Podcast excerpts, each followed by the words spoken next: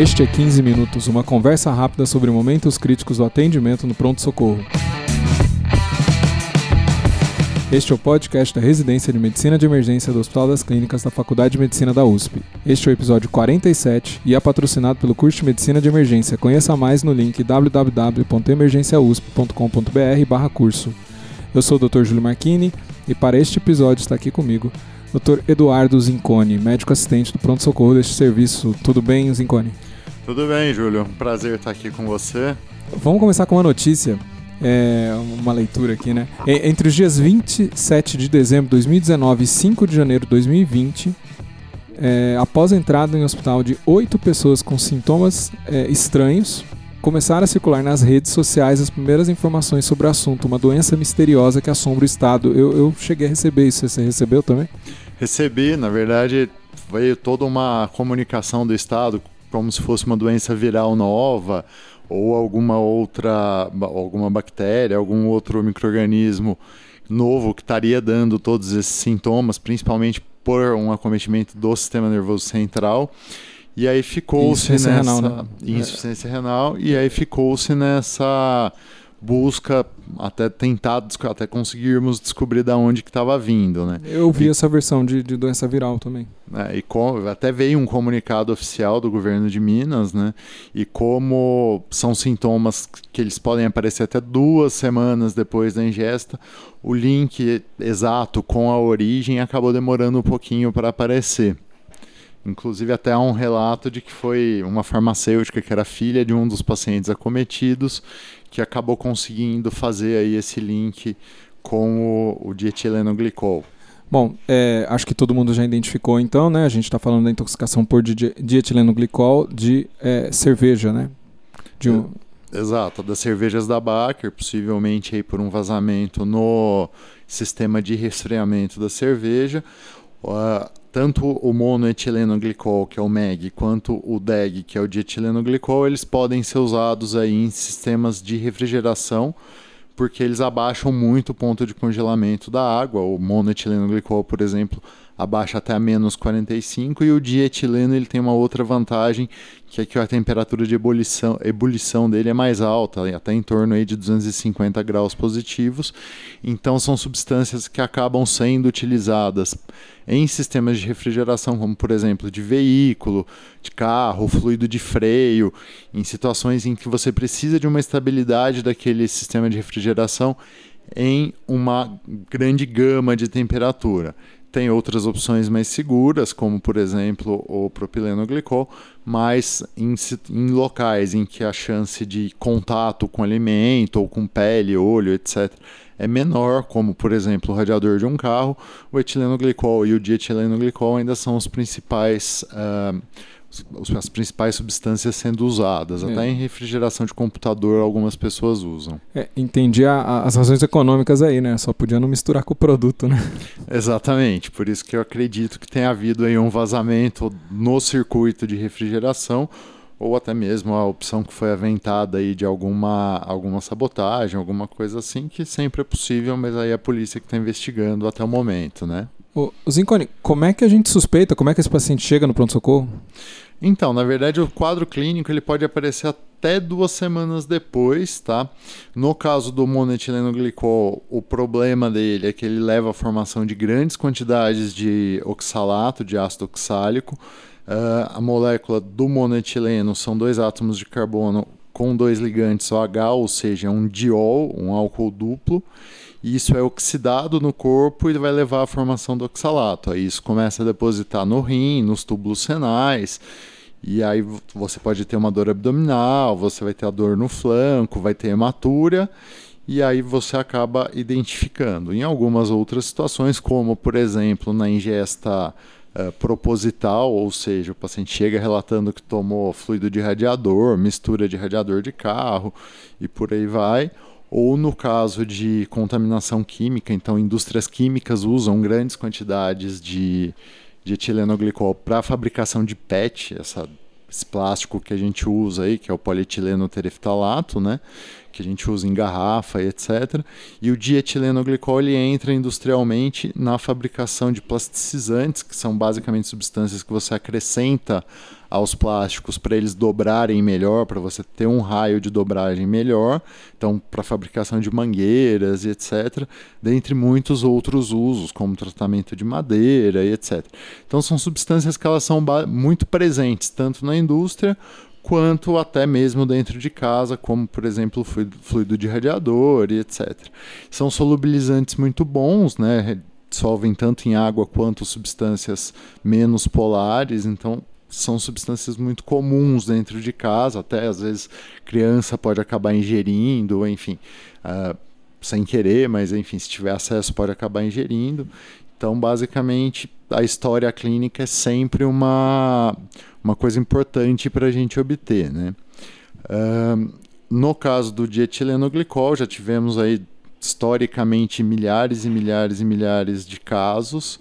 É, eu tenho os dados aqui até 2008, mas a gente vai falar disso um pouquinho uh, mais para frente. Mas, grosso modo, são quadros bem leves, bem atípicos, ou seja, uma dor abdominal ou uma dor em flanco, um pouco de hematura. Se já for uma, uma intoxicação já com alguns dias, esse paciente começa a apresentar sintomas neurológicos, começa a ter a lesão renal, então ele vai aparecer com insuficiência renal já mas isso pode demorar até duas semanas. O paciente ele, ele pode parecer como se ele estivesse alcoolizado? Ele, um dos primeiros sintomas, na verdade, é a inebriação, que é bem similar à do álcool. E especialmente nesse caso, que foi mais um fator complicante, é que efetivamente os pacientes tinham ingerido álcool em conjunto. Então você acaba gerando uma situação em que você vê o primeiro sintoma, você acha que é só uma intoxicação por álcool etílico, que muitas vezes não tem necessidade uh, de ficar num pronto-socorro, né? E acaba liberando. E aí, depois de uma, duas semanas, ele aparece com todos esses outros sintomas. É, ele tem sintomas, é, alguns sintomas, eles podem ter alguns sintomas neurológicos, né? Pares cranianos. Exato. Você vai ter uma desmelinização, você vai ter um escotomas, né? Escotoma, todos os sintomas, todos os sintomas da desmelinização, na verdade. Lembra até um pouco o Guillain-Barré, inclusive o líquor é completamente compatível com o Guillain-Barré, só que uma curiosidade é que ele não ao contrário do Guillain-Barré, ela não é uma desmelinização distal para proximal. Então, como você mesmo acabou de colocar, muitas vezes você vai ter sintoma impar craniano antes de ter sintoma distal, ao contrário, de novo, do Guillain-Barré.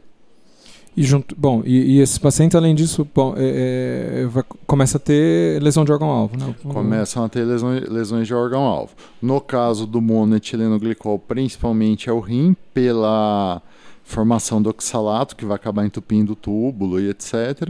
E o dietilenoglicol, o problema dele é a formação do hidroxietoxiacetato. O que, que é a molécula do dietilenoglicol?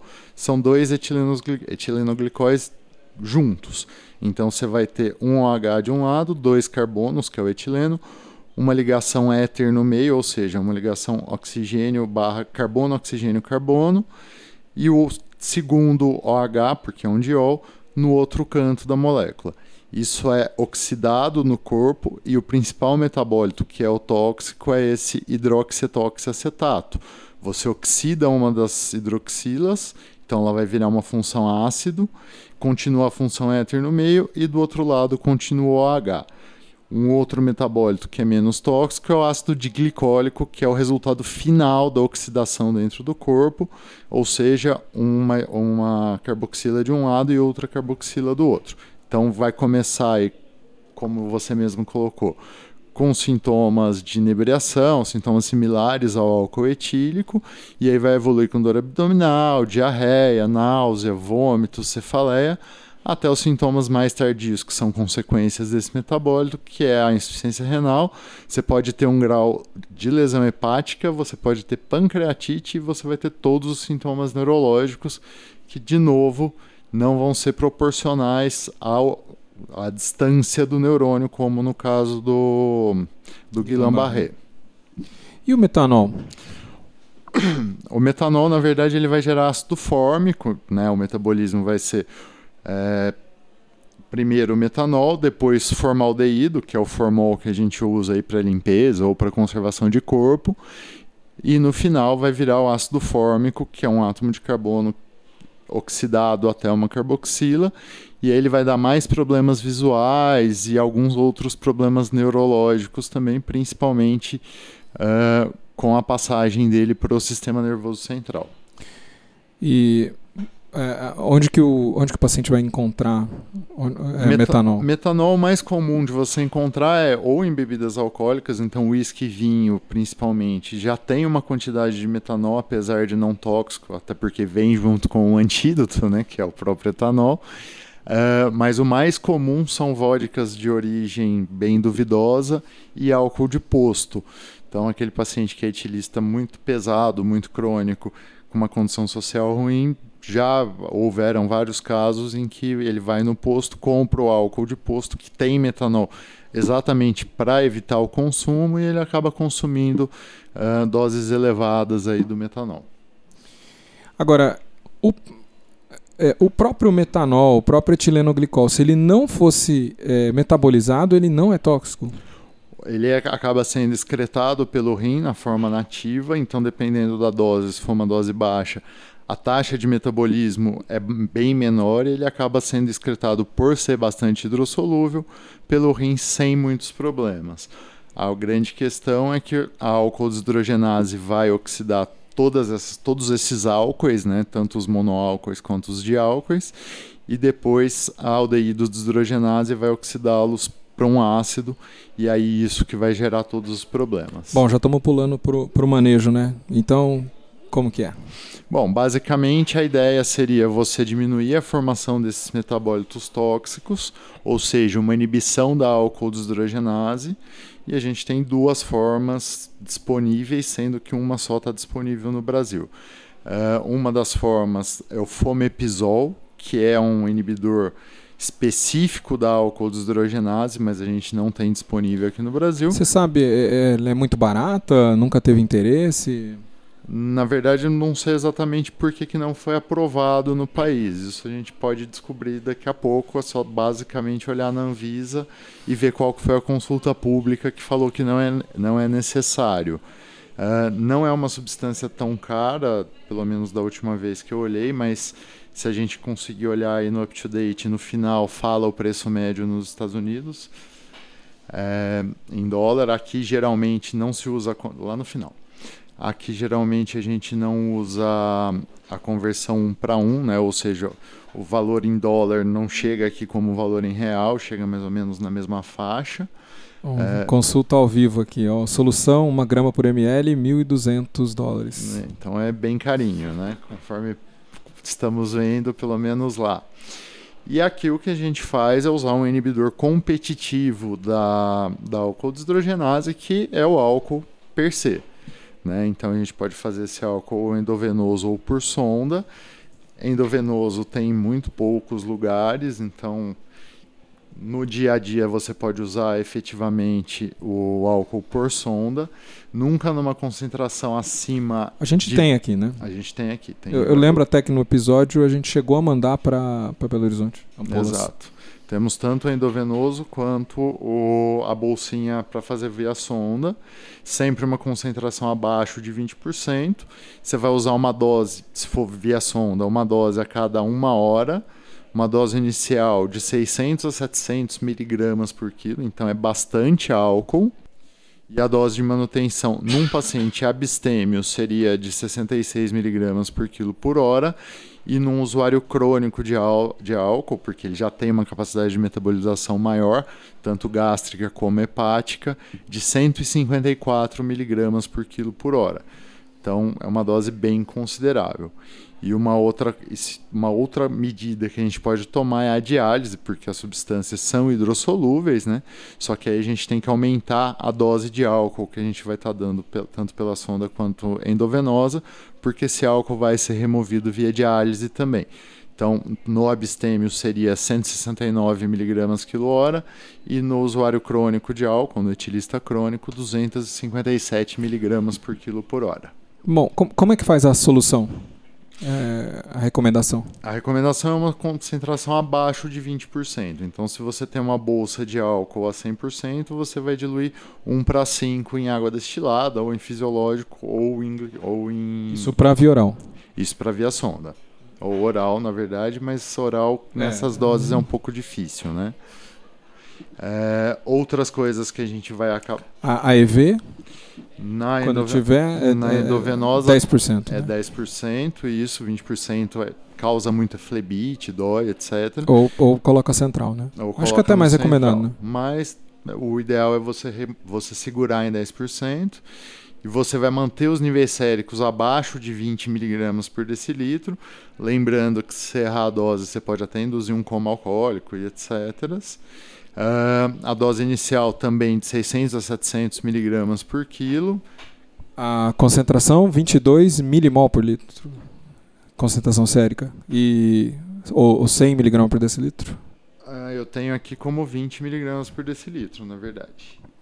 20 miligramas por decilitro vai dar um baque de 20, já é um, um baque bem considerável. Mas, como nós estamos vendo aqui no UpToDate, a, ele recomenda 100 mg por decilitro ou 22 milimols por litro. Uh, e a correção da acidose, aí a dose inicial 600 a 700 miligramas por quilo, uh, que daria 7,6 a 8,9 ml por quilo a 10%, e a manutenção, um nível sérico acima de 100 miligramas por decilitro, que era basicamente o que o UpToDate estava falando, uh, 0,83 ml por quilo por hora se for abstêmio ou 1,96 se o paciente for etilista crônico. Bicarbonato tem papel? Bicarbonato tem um papel porque como os metabólitos são ácidos, você alcalinizando, você o, alcalinizando o sangue, você consegue reduzir a penetração desses metabólitos no sistema nervoso central. Principalmente no dietilenoglicol, isso é de grande importância, né? Porque tem efeitos neurológicos, né? Causa uma desmelinização e etc. Então, quanto mais a gente conseguir segurar esses metabólitos fora do SNC, menor o risco de sintomas a longo prazo e etc. Então, a gente usa sim o bicarbonato. Além disso, uma alternativa seria usar a hemodiálise, porque como as substâncias são hidrossolúveis, você consegue remover quantidades relativamente razoáveis por hemodiálise. E além disso, suplementar ácido fólico, tiamina e peridoxina. Adianta fazer lavagem gástrica se for um, um, um abuso agudo? Se for muito agudo, você até pode tentar, mas são substâncias bastante hidrossolúveis. Absorve rápido. Exatamente. A absorção, inclusive, é gástrica.